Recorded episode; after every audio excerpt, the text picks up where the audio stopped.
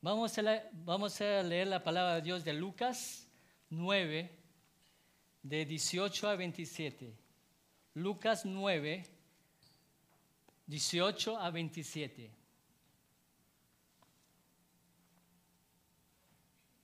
Dice la palabra de Dios. Aconteció que mientras Jesús oraba aparte, estaba con él los discípulos y les preguntó diciendo, ¿quién dice la gente que soy yo? Y ellos respondieron, unos Juan de Bautistas, otros Elías y otro que algún profeta de los antiguos ha resucitado. Y les dijo, ¿y vosotros? ¿Quién decir que soy? Entonces respondió Pedro, dijo, el Cristo de Dios.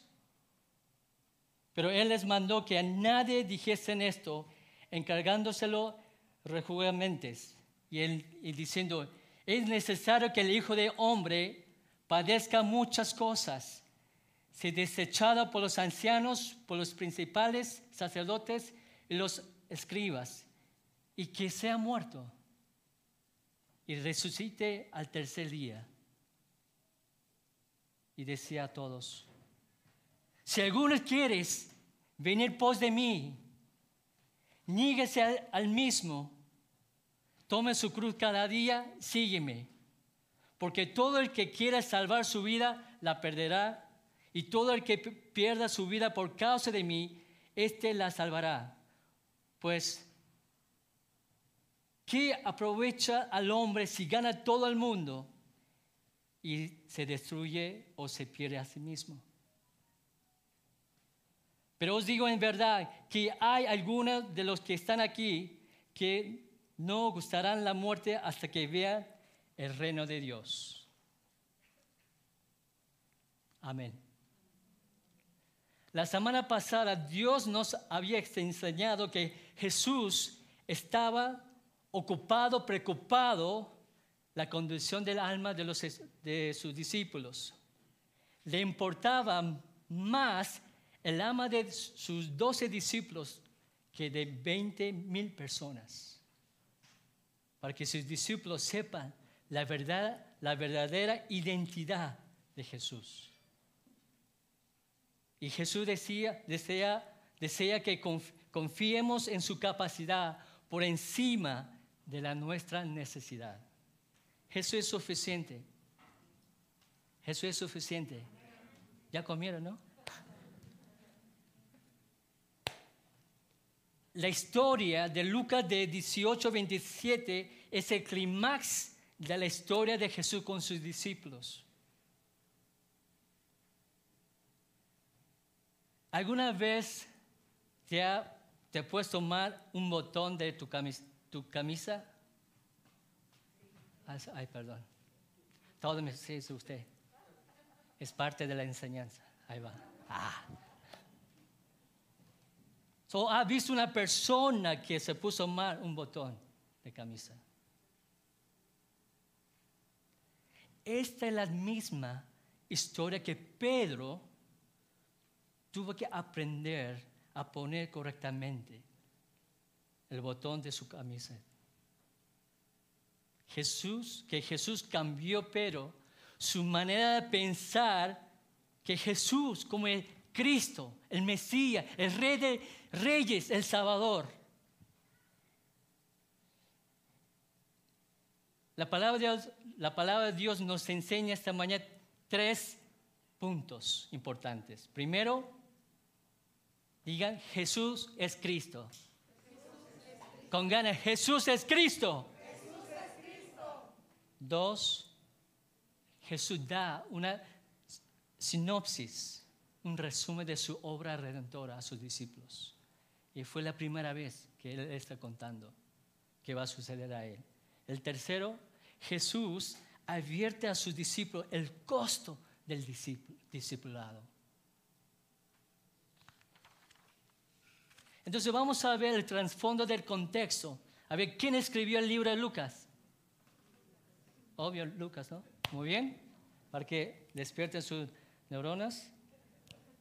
¿Cuál fue el propósito que Lucas escribió esta carta? Lucas 1, versículo 3, 4 dice que para que conozca que bien la verdad. ¿Quién es la verdad? Jesús. Que sus discípulos, que la gente conozca bien a Jesús. Y también vemos que Jesús ha manifestado su identidad en varias ocasiones, ha sanado muchos los enfermos, ha echado los demonios.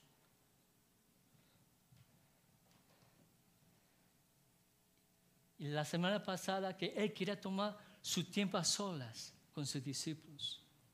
¿Y qué pasó? La gente, ahí va Jesús.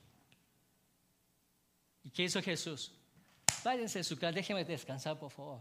No, lo recibió, ¿qué hizo? Le dio alimentos, ¿no? ¿Y por qué la gente siguió a Jesús? Juan 6, 2 dice, porque veías las señales milagrosas que hacía cuando sanaba a los enfermos. Entonces, el milagro de alimentar como 20 mil personas era para enseñar a sus discípulos la verdad identidad de Jesús. Preparar a ellos para el reino de Dios. ¿Cuántas canastas sobraron después de comer? Un pescado frito con su pan. Doce. Doce canastas. ¿Cuántos discípulos? Doce. ¿Cuántas tribus de Israel? Doce. Hay un significado. Es pueblo escogidos. Quiere enseñar a sus son escogidos. Ustedes no me escogieron, yo te escogí a ustedes.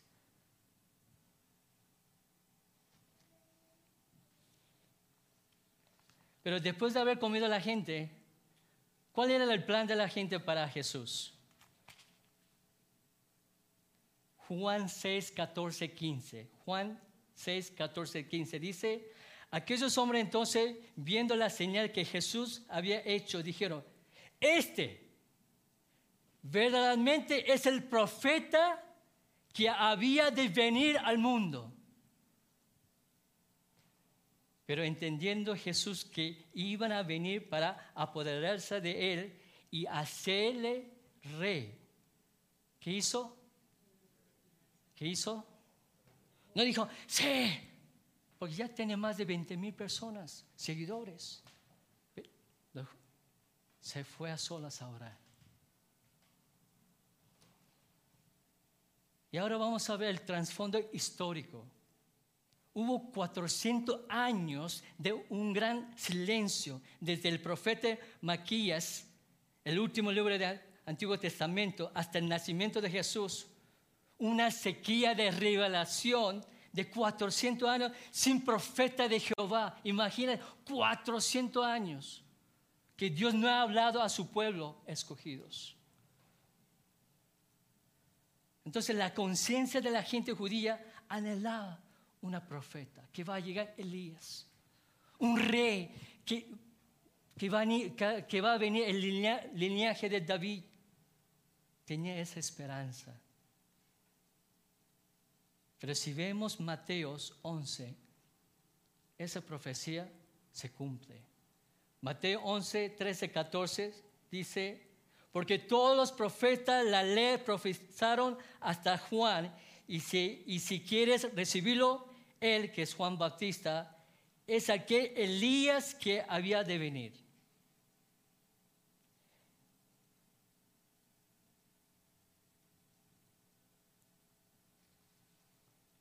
Pero la gente sigue esperando la venida de Elías, un rey.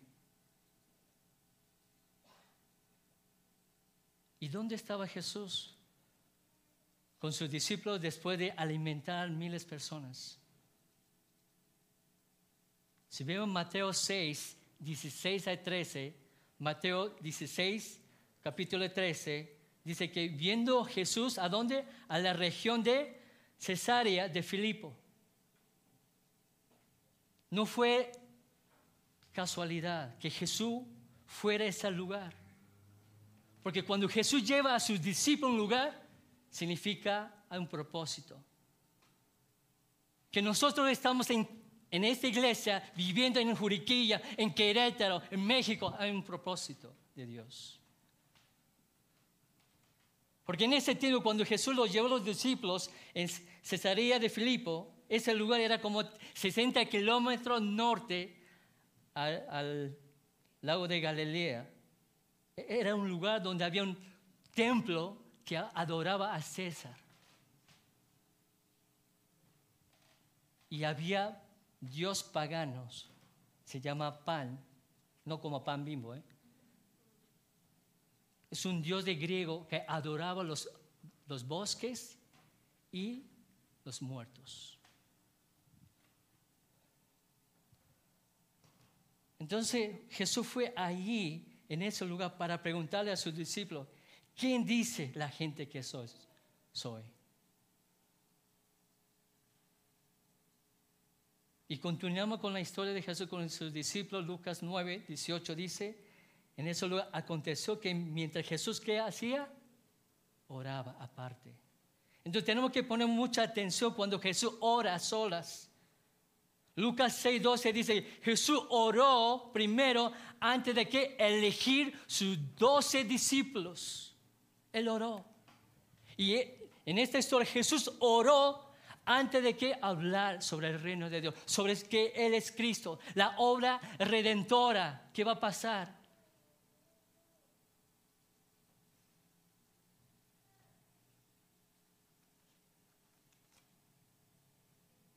Y seguimos.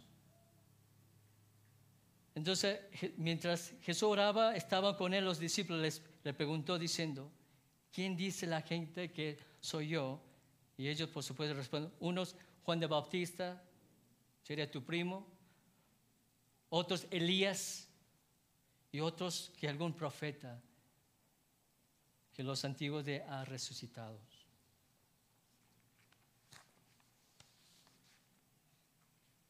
En cuanto a la identidad de Jesús, la gente tenía opiniones que divididas.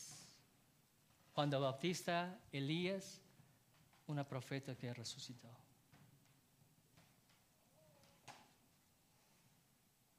Si vemos el versículo 20, dice, Él les dijo a, sus discípulos, ¿y vosotros quién decéis que soy? Entonces respondió quién? El Pedro, el carácter fuerte, impulsivo, el Cristo de Dios. En Mateo, ¿qué hace Jesús? Bravo, Pedro. Pero ¿cómo era la actitud o el conocimiento de los discípulos acerca de, de la identidad de Jesús hasta ahorita? Cuando Jesús le preguntó a ellos, ¿y vosotros quién dice que soy yo? Algunos tenían que pensar, o en el día tiene que, hey ¿quién es Jesús? O tiene que buscar su página de Facebook en los momentos con Jesús, las fotos, para recordar quién era Jesús. Los discípulos tenían este conocimiento cuando ellos tuvieron experiencia con Jesús en la tempestad. Cuando Jesús calmó la tempestad, no dijo, este es el Cristo. La reacción de sus discípulos dijeron, ¿quién es este hombre? Wow. ¿Quién es este hombre? Incluso en tres diferentes ocasiones los discípulos habían visto, oído la declaración de los demonios. Gritaban, yo te conozco quién eres, el santo Dios. ¿Qué tienes conmigo, Jesús? Hijo de Altísimo, tú eres el Hijo de Dios. Entonces los discípulos han visto, han escuchado.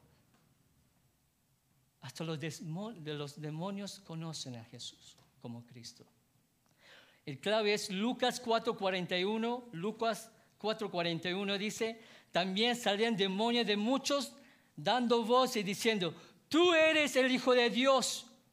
Pero Jesús los arrependió y no les dejaba hablar. ¿Por qué? Porque sabían que Él era Cristo, el Salvador, el Rey Redentor. Entonces, sin embargo, los discípulos pasaron mucho tiempo con Jesús, pero todavía tenía la incredulidad de la identidad de Jesús como Cristo, como su Mesías. ¿Sabes quién fue el primer discípulo que conoció a Jesús como Mesías en Cristo? Si le adivina, le voy a invitar a una comida coreana. Ahí está todo despierto. ¿Qué dices? ¿Sabe quién fue el primer discípulo que conoció a Jesús como Mesías, el Salvador? ¿Mande? No, perdieron la comida coreana. Fue Andrés. Andrés. Juan 1.42. Juan 1.42 dice, Andrés fue a buscar a su hermano que es Pedro Simón y le dijo, hemos encontrado Mesías.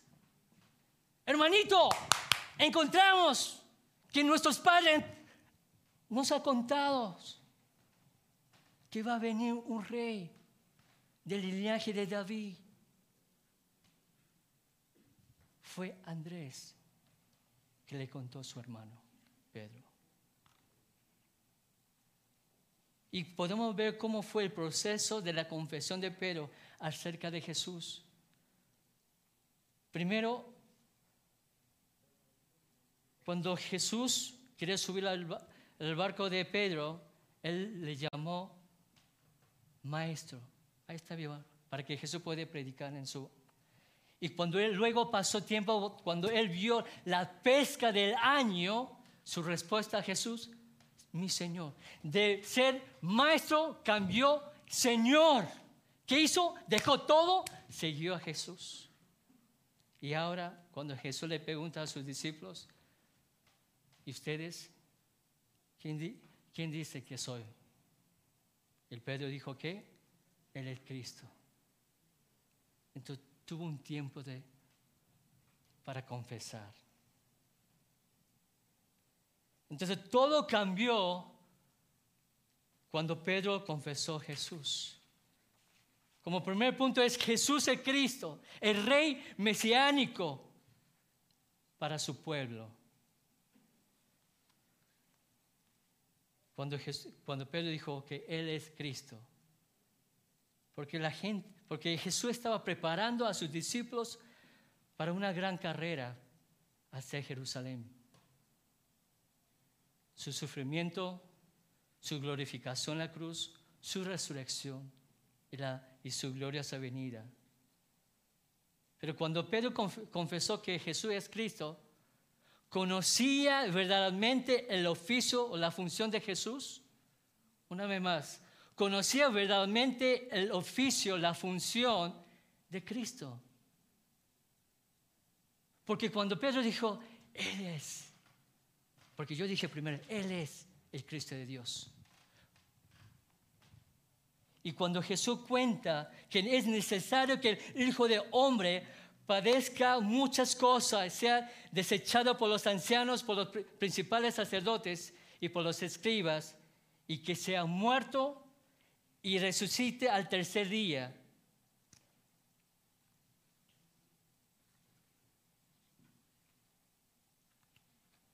¿Cómo respondieron los discípulos?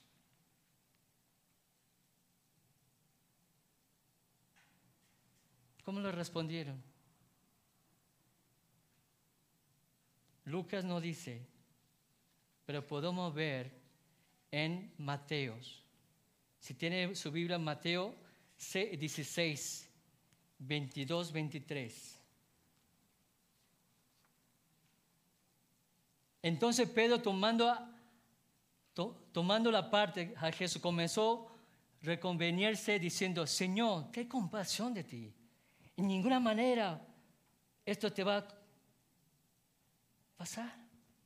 Entonces Jesús, Pedro le llamó a Jesús, Señor, que tú estás diciendo que tú vas a sufrir por los líderes de nuestra comunidad, por los líderes de nuestra sociedad, por los líderes religiosos. No. ¿Y vas a morir? No. ¿Por qué? Estuve esperando 400 años para un rey que traiga una reforma en nuestra sociedad. Y ahora nos cuenta que, ¿qué vas a sufrir? No. ¿Y qué hizo Jesús? Versículo 23, pero él, volviéndose, dijo a Pedro, quítate delante de mí, Satanás. Me eres tropiezo porque no pone la mirada a las cosas de qué? Sino las cosas de los hombres. Fue un rato, hace poco tiempo, Pedro dijo, tú eres el Cristo de Dios. Y cuando Jesús dijo su obra redentora, no, no va a pasar, tranquilo Jesús. Y Jesús le da una nalgada.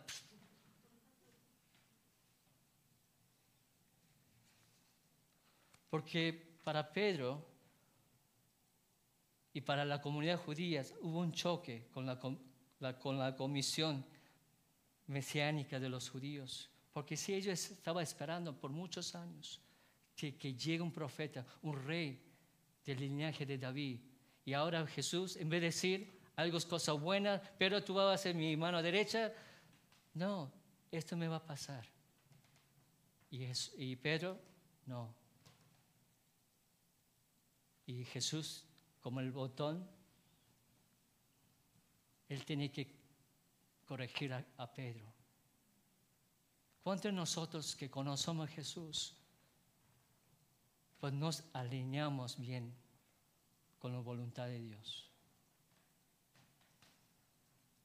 Porque para Pedro, para los otros discípulos, era, era absurdo que va a sufrir, morir, que va a resucitar en tres días. Porque ella tenía una visión de una, una mesilla de guerrero, vengador de los romanos.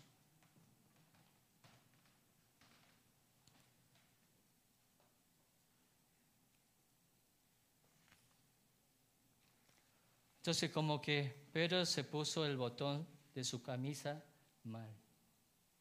De ahí empezó todo mal.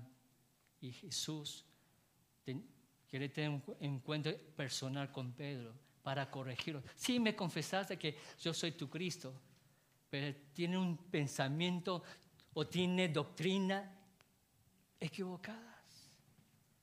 Sí voy a sufrir por, por mi pueblo, sí voy a morir por mi pueblo, pero sí voy a resucitar por mi pueblo.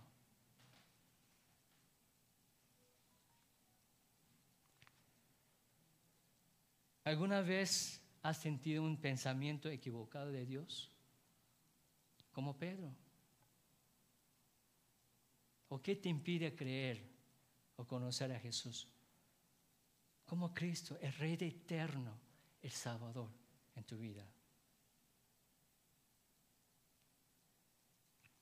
Y el tercer punto vamos a ver es que Jesús advierte a sus discípulos el costo de discipulado. Sí, Pedro confesó y Jesús cuenta la obra, su obra redentora. Y Pedro dice, no, no va a pasar así. Y Jesús le corrige. Siguiente paso, dice versículo 23, y decía todo, si algunos quiere venir en pos de mí, ¿qué tiene que hacer? Pedro, si quiere seguir a mí, ¿qué tiene que hacer? Niéguese a tú mismo. No confiar tus tradiciones, tu, tu propia teología, tu pensamiento. Tiene que morir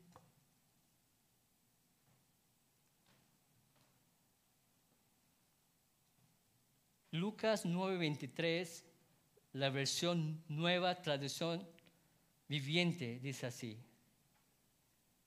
Si algunos de ustedes quieren ser mi seguidor, tiene que abandonar su manera egoísta de vivir. Tomar su cruz y seguir a mí. Entonces Jesús está diciendo, pero ya no es tu vida egoístas, déjalo, toma tu cruz y sígueme. Entonces, ¿qué significa seguir a Jesús? Como Cristo, como tu Rey eterno y Salvador. ¿Qué significa eso? Porque Jesús aquí, el 23, habla, establece tres cualidades fundamentales de la fe cristiana y a la vez condiciones para el seguimiento discipular donde dijo, si alguno de ustedes quiere ser mi seguidor, tiene que abandonar su manera egoísta de vivir. O en otra palabra, Pedro, pone tu mirada en las cosas de qué? Cosa en la cosa de Dios. Ser cristiano es una cuestión de nueva identidad, de nueva creación. Porque Segundo Corintios 5, 17 dice, ¿el viejo qué? Somos nueva creación. Y es, nacer de nuevo espiritualmente. Y también asumir en la actitud de la vida la identidad de Cristo. Gálatas 2.20 dice, con Cristo estoy juntamente qué? Crucificado. Y sé, y ya no vivo yo, más vive quién? Cristo en mí, lo que vivo ahora vivo en la carne. Lo vivo en qué? En la fe, mi fe no, en la fe del Hijo de Dios, en la fe de Jesús es Cristo, el cual me amó y se entregó a sí mismo por mí. Está diciendo, ¿quieren seguir a mí? Tienen que morir. Tu carne, tu carácter. Y segundo, toma tu cruz cada día. La cruz era símbolo de vergüenza, de maldición y de muerte. En la mente de Jesús, la, la cruz es simboliza de entrega total, de compromiso, de obediencia total. Entonces la cruz representa el abandono de la vida por causa de Cristo.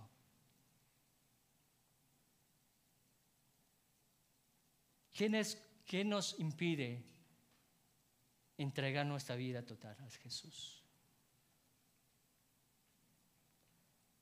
Y al final Jesús hace, sígueme. Es una invitación a todos. A pesar, Él confesó que Jesucristo, que no va a pasar así. Jesús hace invitación a Pedro en el día a nosotros. Sígueme.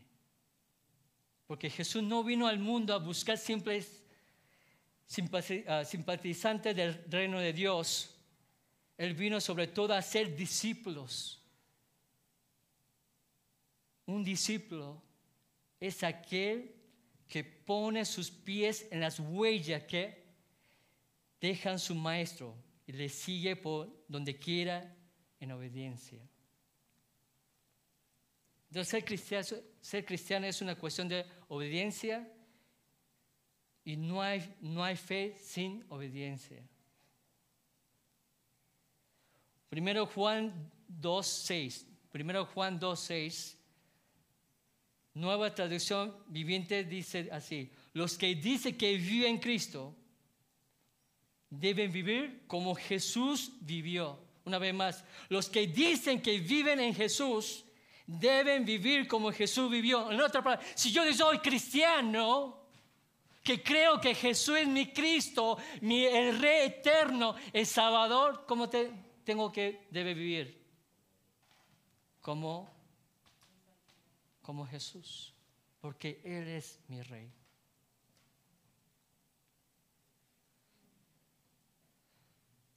El que quiere ser discípulo de Cristo, que se muestre discípulo de Cristo. Y el que quiere ser seguidor de Cristo, que se muestre seguidor de Cristo. Porque hoy en día hay muchas personas que conocen Cristo, Jesús. Pero en el país México, porque viví en México, ¿no? Nuestra sociedad, nuestra comunidad, ¿qué dice? Absurdo. En nuestro trabajo, ah, está perdiendo tu tiempo. ¿Quién es Él? En la escuela, especialmente en las universidades, Dios está muerto. Dios no existe. Diferentes religiones. Es un maestro. Fue un buen maestro. Cristo, nada.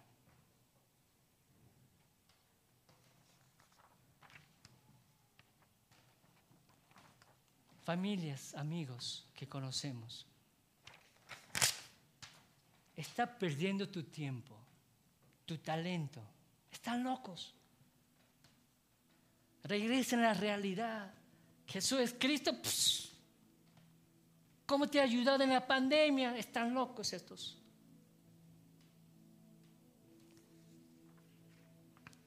Hay algunas iglesias predican la prosperidad en vez de Jesús es Cristo.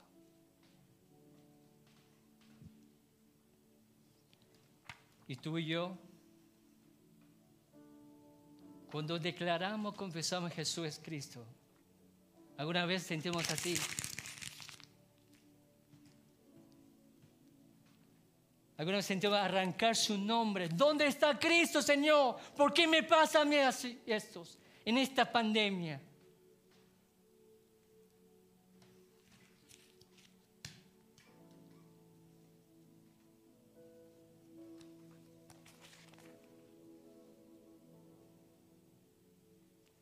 Jesús es Cristo. Jesús es Cristo en nuestro país México. Jesús es Cristo en nuestro estado Querétaro. Jesús es Cristo en nuestra comunidad Juriquilla. Jesús es Cristo en nuestro trabajo. Jesús es Cristo en nuestros matrimonios. Jesús es Cristo en la vida de nuestros hijos. En tu, Jesús es Cristo en nuestra vida.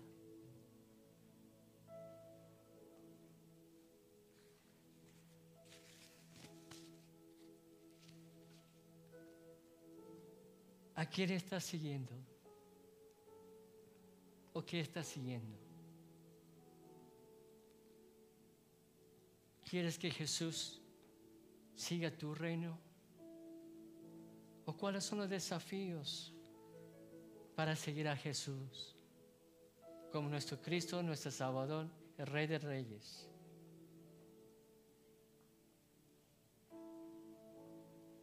¿Tienes el botón de tu camisa equivocada, como en principio, que le pasó al Pedro? Que Jesús tiene que arreglar todo necesitas que el Espíritu de Dios te ayude a poner el botón de tu camiseta. Oremos.